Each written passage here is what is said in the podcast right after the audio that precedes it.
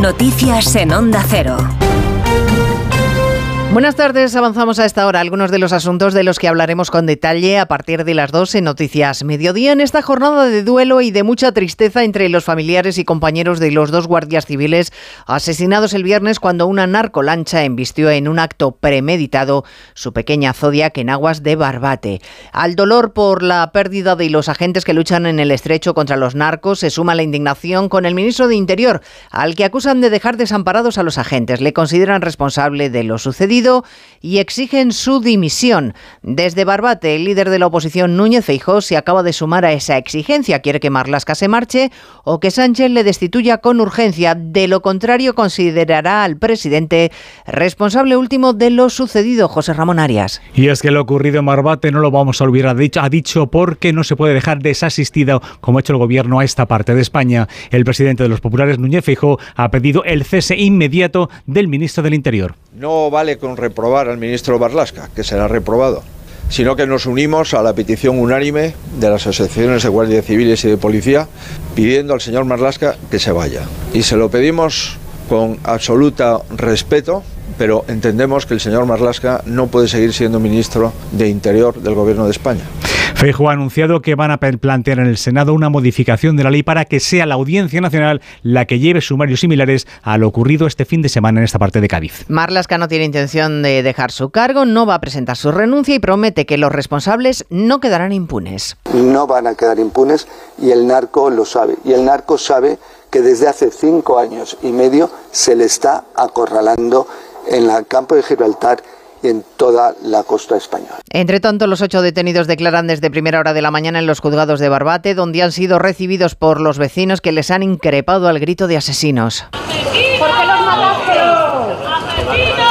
los Se lo vamos a contar todo a partir de las 2 de la tarde y escucharemos también la acusación que ha deslizado en más de uno el portavoz de la Asociación de la Guardia Civil Jucil, Agustín Leal, que sospecha de que el ministro Marlasca desmanteló la unidad de élite de la Guardia Civil que luchaba contra el narco en el estrecho por sus intereses con Marruecos. El ministro Marlasca cierra el OCON y a partir de ahí eh, aumenta el tráfico de drogas y la, la, agresividad de los narcos. ¿A quién beneficia el cierre del OCON? Es a los narcos de uno y otro lado del estrecho la teoría, obviamente. si tuviera la certeza, estaba ahora mismo un juzgado de guardia, ¿no? Pero...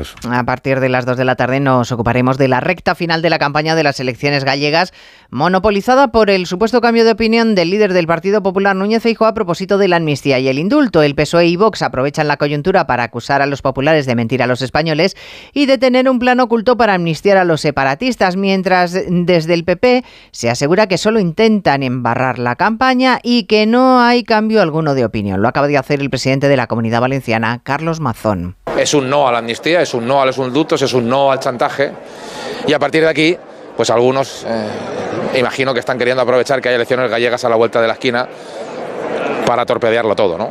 Pero si hay algún partido que no es sospechoso y que siempre ha sido firme, tajante, claro y evidente en defensa de la Constitución, en defensa de la igualdad de los territorios, es el Partido Popular. Hoy, por cierto, se ha publicado la última encuesta del CIS sobre elecciones en Galicia. Coloca al Partido Popular como primera fuerza, pero según el sondeo peligraría la mayoría absoluta de los populares. Hablaremos un día más del campo y las protestas de los agricultores a los que hoy se suman además los transportistas con un paro indefinido. El ministro Planas en más de uno ha insistido en que hay que escuchar a los afectados por una reconversión muy dura, mientras los tractores siguen haciendo ruido. En Cuenca cortan la A3 a esta hora. Lorena Mayordomo. Esta vez en Motilla del Palancar tras los cortes de la semana pasada en Tarancón y Minglanilla. Además han cortado la Nacional 301 en las Pedroñeras según la DGT. Ganaderos y agricultores han protestado además de nuevo en la ciudad de Cuenca, aunque sin tractores. Medio Centenar se ha concentrado a las puertas de la Delegación de Agricultura del Gobierno de Castilla-La Mancha en la ciudad. Esperemos que nos vayan oyendo cada vez más arriba. Porque los problemas se solucionan en Bruselas, lo sabemos todos. Pero hay que hacer ruido desde abajo. El miércoles Asaja, UPA y COAC han convocado una concentración en la autovía 43 en Villar de Cantos. Y a partir de las dos abordaremos la situación en Gaza tras el último bombardeo israelí sobre Rafa que ha dejado decenas de muertos palestinos y que ha llevado al responsable comunitario de Exteriores, Burrell, a pedirle a Estados Unidos que no envíe más armas a Israel porque ya no hay proporción ninguna en la respuesta israelí. Las operaciones ya no son proporcionales, son excesivas. Es insoportable el número de civiles muertos. Creo que cada vez está diciendo esto más gente en el mundo. Hoy, por ejemplo, un tribunal neerlandés ha exigido a su gobierno que detenga la entrega a Israel de piezas de repuesto para los aviones de combate. De todo ello hablaremos en 55 minutos cuando resumamos la actualidad de esta mañana de lunes 12 de febrero. Elena Gijón, a las 2, Noticias Mediodía.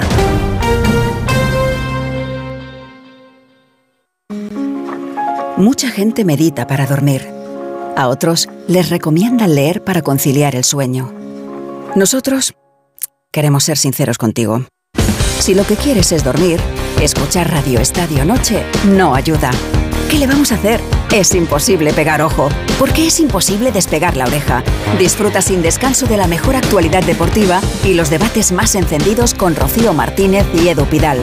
Cada noche a las once y media y siempre que quieras en la web y en la app. Onda Cero,